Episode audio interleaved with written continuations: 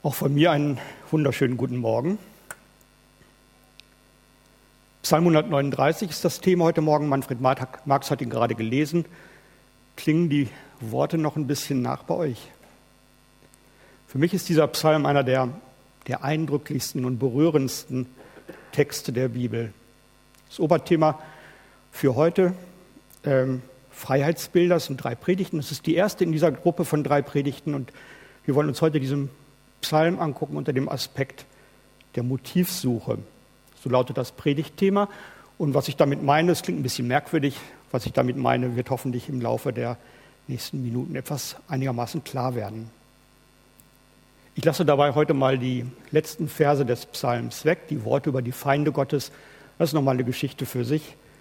Und dieses Kapitel werde ich heute mal ähm, auslassen und heute nicht darauf eingehen. Da reicht die Zeit auch nicht zu aus. Aber zu Anfang hole ich mal ganz weit aus. Ich habe nämlich gerade ein faszinierendes Buch gelesen, ein Buch von Erika von Wietersheim über die jüngere Geschichte Namibias.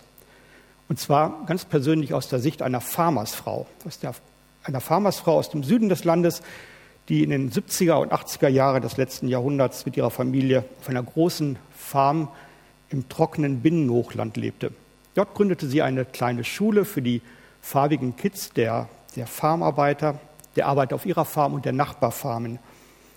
Diese Kinder hatten bislang überhaupt keine, keinerlei Ausbildung bekommen. Sie kannten nur die, die kargen und trockenen Steppen um die Farm herum. Und das war alles, was sie von der Welt kannten. Ähm, sie hatten auch keine Informationen über die Welt drumherum. Es gab kein Fernsehen, Internet sowieso nicht. Und sogar Schulbücher waren zu dieser Zeit und auch in dieser Gegend absolut rar. Es gab kaum welche.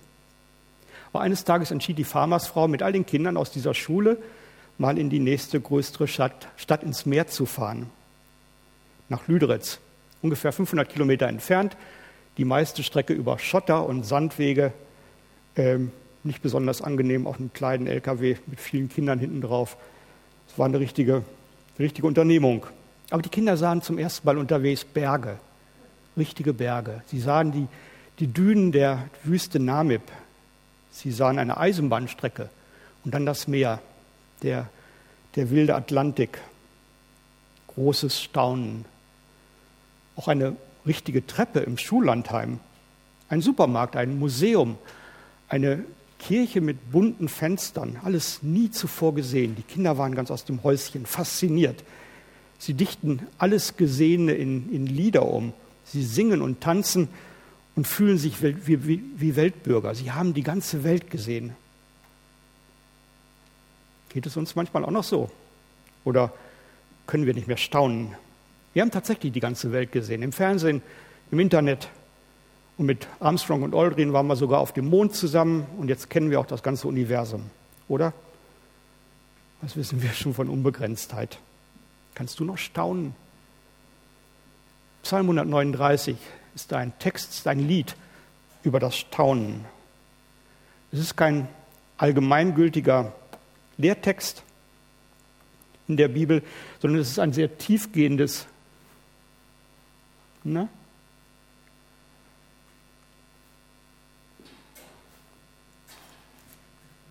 Geht nicht weiter. Kannst du einen weitermachen, bitte? Jetzt geht's. Dankeschön. Ähm, ja, Psalm 139 ist ein, ein sehr tiefgehendes und ein sehr persönliches Gebet von König David, 3000 Jahre alt und immer noch höchst aktuell. Dieser Psalm beschreibt zum allererst unseren unbegrenzten Gott und nicht den Menschen.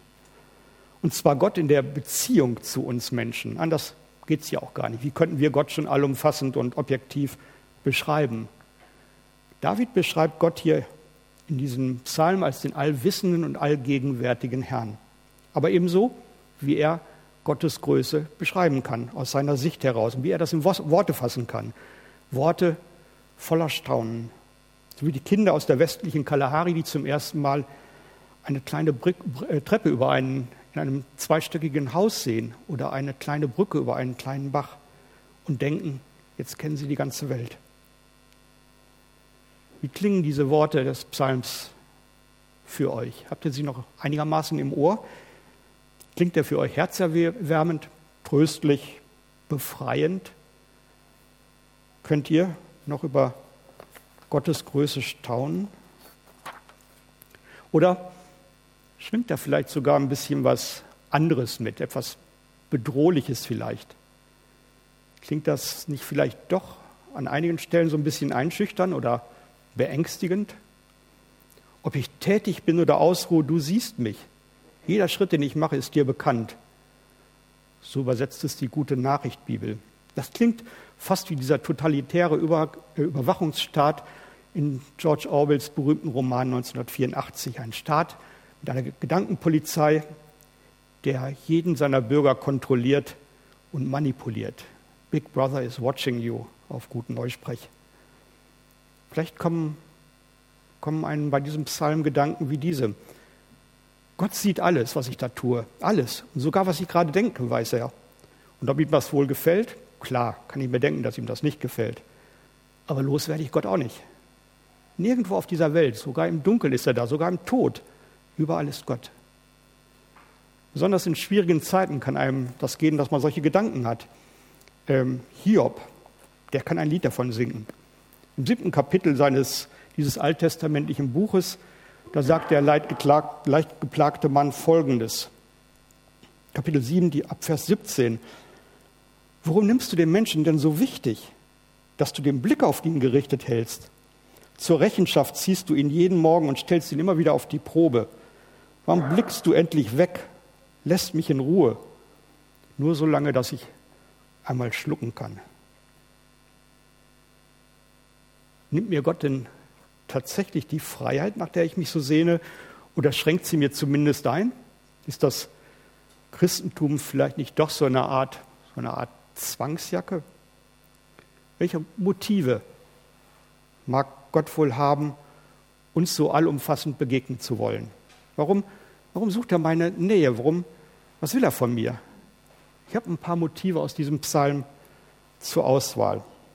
Zuerst könnte man fragen, Will mich Gott eigentlich vielleicht kontrollieren? Wenn man die ersten Verse vom Psalm 139 liest, dann könnte man das fast so denken. Da steht, Herr, du erforschest mich und kennest mich. Ich sitze oder stehe, so weißt du es. Du verstehst meine Gedanken von ferne. Ich gehe oder liege, so bist du um mich und du siehst alle meine Wege. Denn siehe, es ist kein Wort auf meiner Zunge, dass du, Herr, nicht alles wüsstest. Gott so ein Helikoptervater, der ständig über uns kreist und uns ständig überprüft und überwacht. Oder so wie das Internet mit seinen Suchmaschinen und, und Social-Media-Plattformen, wo mehr Informationen und Daten über uns gesammelt sind, als wir das überhaupt jemals vorstellen können. Jederzeit abrufbar. Ist Gott denn so eine Art Faktensammler, der alles über mich weiß, der mir mit seiner Allwissenheit die Kehle zuschnürt, mich einengt, mir die Freiheit nimmt? oder mich sogar verfolgt.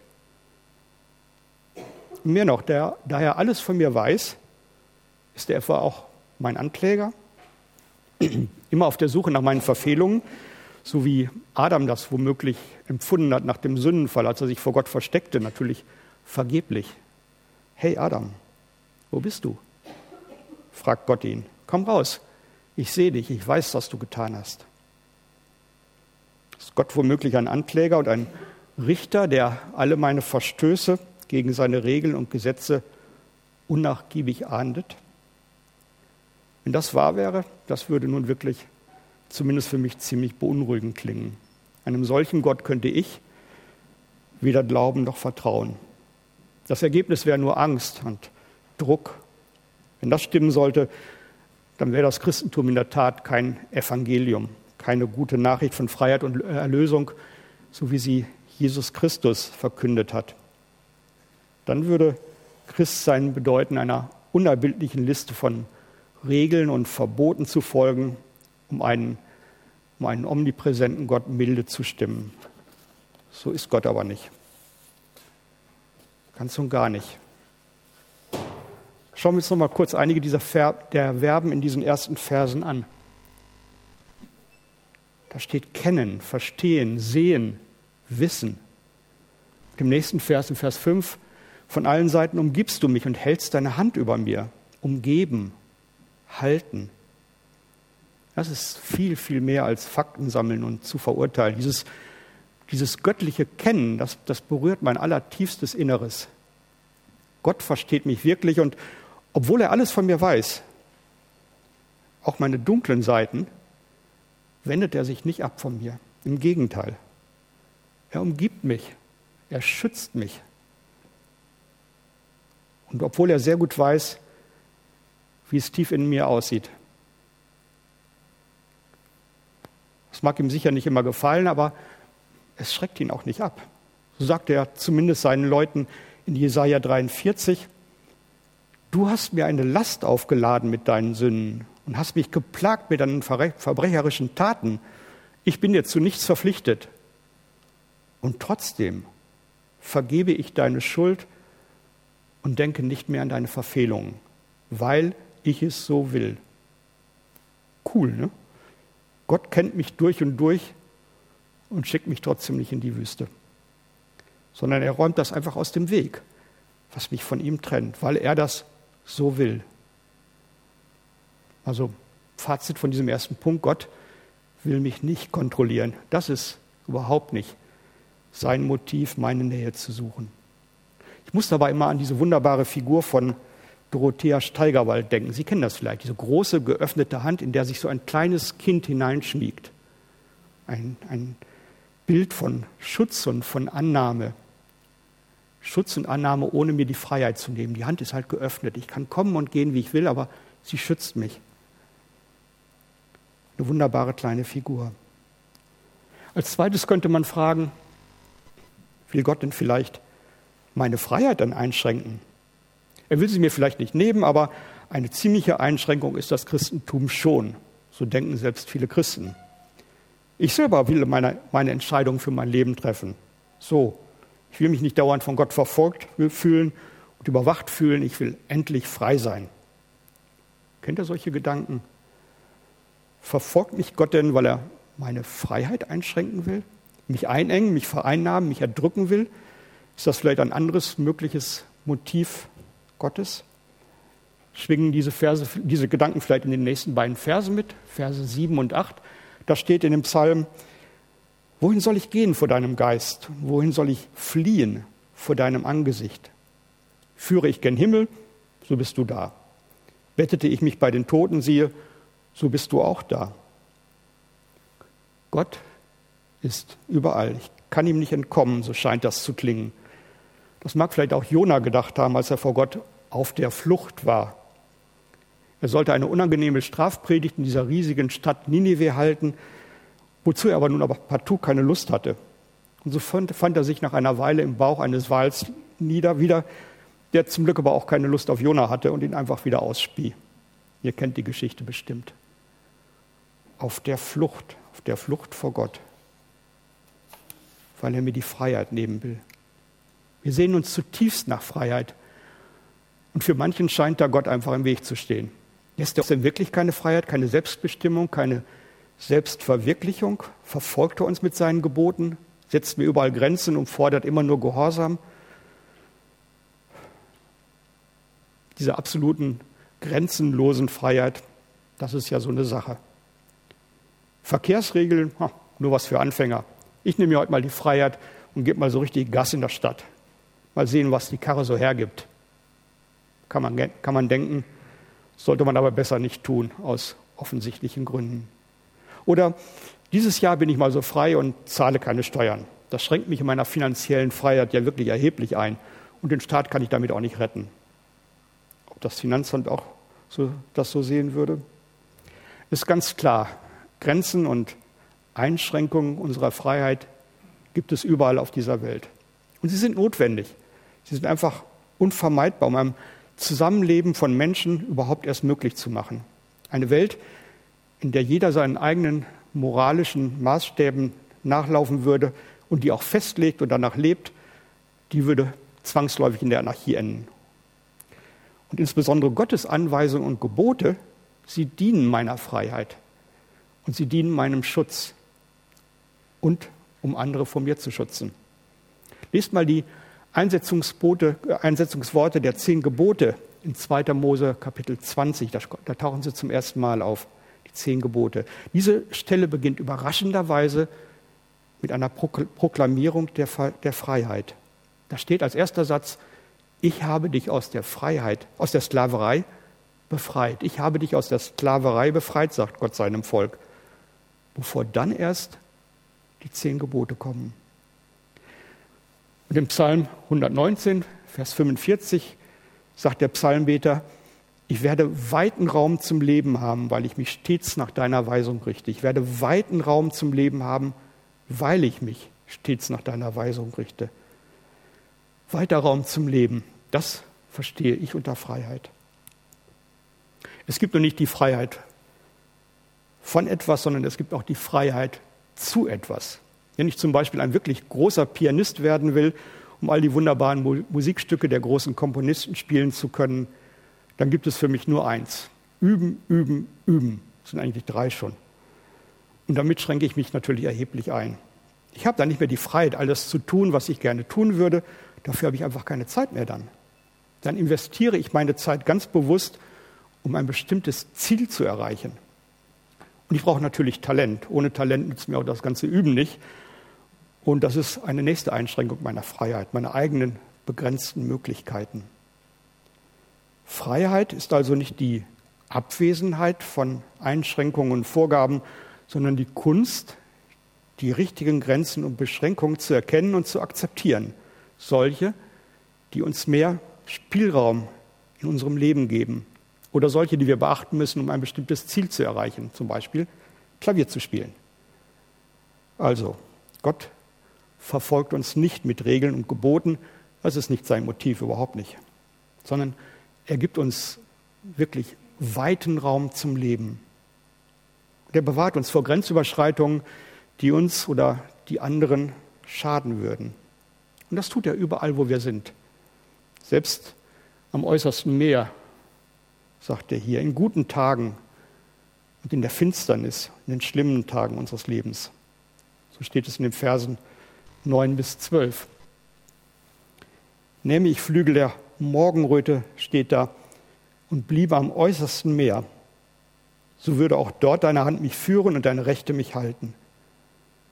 Spräche ich, Finsternis mich, möge mich decken und Nacht statt des Lichts um mich sein, so wäre auch die Finsternis nicht finster bei dir und die Nacht leuchtete wie der Tag. Finsternis ist wie das Licht.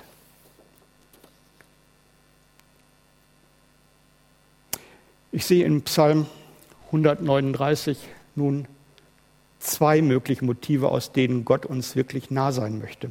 Das erste ist schlicht und einfach, er hat uns schließlich erschaffen. Das sagen die nächsten Verse auch. Denn du hast meine Nieren bereitet und hast mich gebildet im Mutterleib. Ich danke dir dafür, dass ich wunderbar gemacht bin. Wunderbar sind deine Werke, das erkennt meine Seele. Es war dir mein Gebein nicht verborgen, da ich im Verborgenen gemacht wurde, da ich gebildet wurde unten in der Erde. David sagt, dass er ja, dass, dass jeder Mensch von Gott geschaffen wurde, und zwar wunderbar. Das heißt insbesondere nicht, dass wir hier auf dieser Welt schon vollkommen wären, also nicht ohne Macken, Fehler und Schuld, aber wir sind ein bewusstes, denkendes, empfindendes Abbild unseres Schöpfers. Die Nieren sind übrigens nach althebräischer Auffassung der Sitz der Gefühle, der Empfindungen und des Gewissens.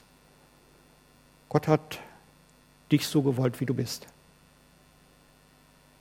Und so, wie du bist, bist du wunderbar geschaffen, egal wie du dich gerade fühlst. Gebildet unten in der Erde, so übersetzt das Luther im Vers 15, ist natürlich symbolisch gemeint. Und das erinnert an den Schöpfungsakt der ersten Menschen, wie er am Anfang der Bibel beschrieben wird. Gott hat da den Menschen aus Erde geschaffen. Aber er schuf ihn nach dem Bilde, seinem eigenen Bilde, nach dem Bilde Gottes. Und zwar mit einem eigenen freien Willen. Und das widerspricht auch nicht dem, was David dann im nächsten Psalm sagt, im nächsten Vers sagt, Vers 16. Deine Augen sahen mich, als ich noch nicht bereitet war. Und alle Tage waren in dein Buch geschrieben, die noch werden sollten, von denen keiner da war. Das heißt nun nicht, dass Gott schon alles in meinem Leben festgelegt hat, aber er weiß eben auch schon alles.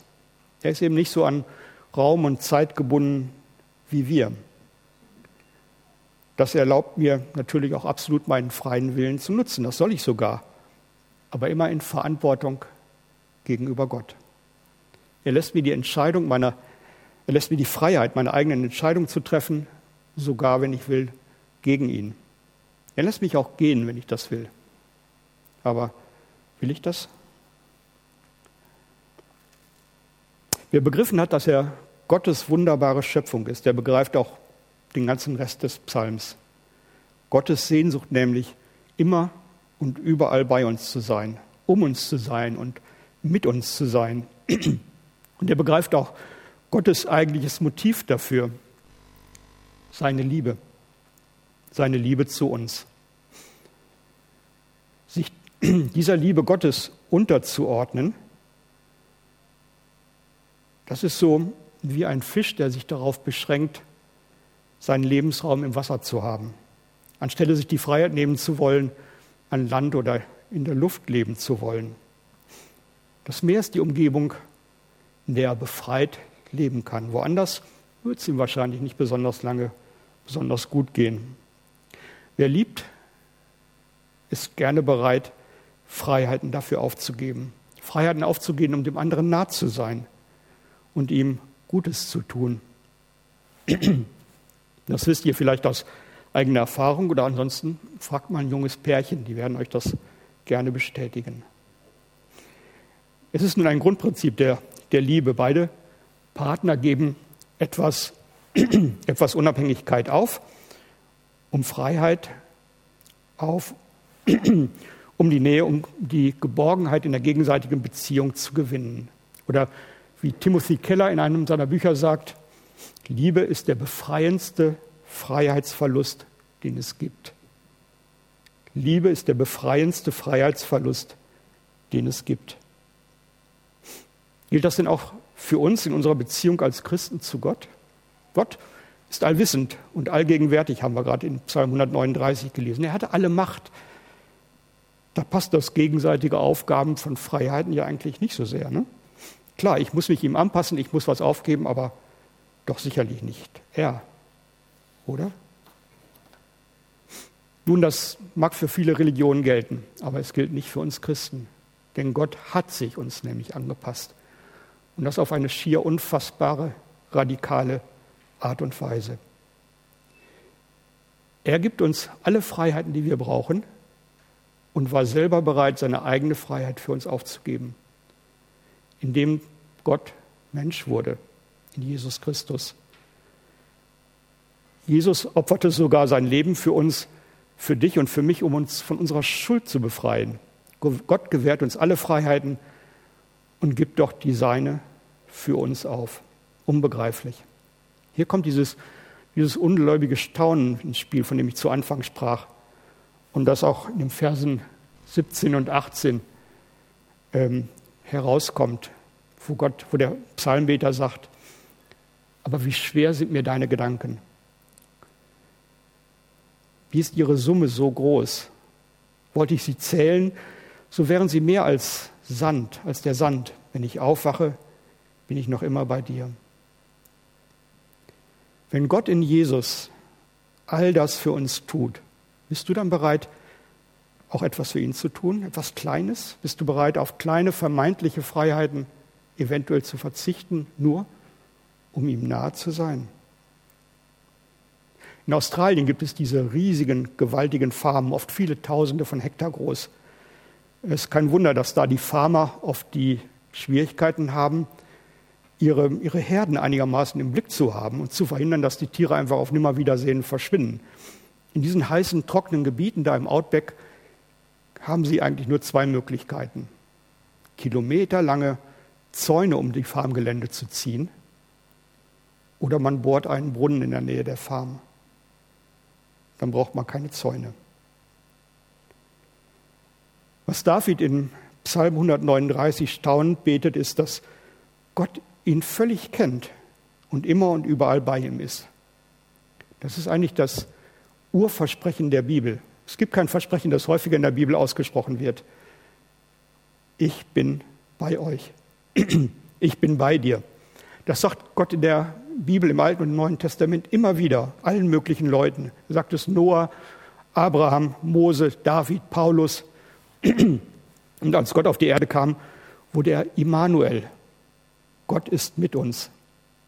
Und als Jesus die Erde wieder verließ, sagte er, ich bin bei euch alle Tage bis zum Ende der Welt. Und er sagt es dir. Er ist dir, da, er ist dir näher, als du dir das vorstellen kannst. Und das nicht, um dich zu kontrollieren oder um deine Freiheit einzuschränken. Das sind nicht seine Motive, sondern weil er dein Schöpfer ist und dich unsagbar liebt. Gott kennt jedes deiner Worte, so steht es in unserem Psalm. Hast du schon mal Hallo Gott gesagt? Hallo Gott. Er freut sich, das zu hören und er freut sich, dir zuzuhören. Mit diesen Gedanken nehmt euch einfach den Psalm 139 zu Hause nochmal vor. Lest ihn in Ruhe und vergesst nicht, Gottes Wissen über dich und seine Gegenwart, wo immer du bist, sie nimmt dir nicht die Freiheit, sie gibt sie dir erst. Amen.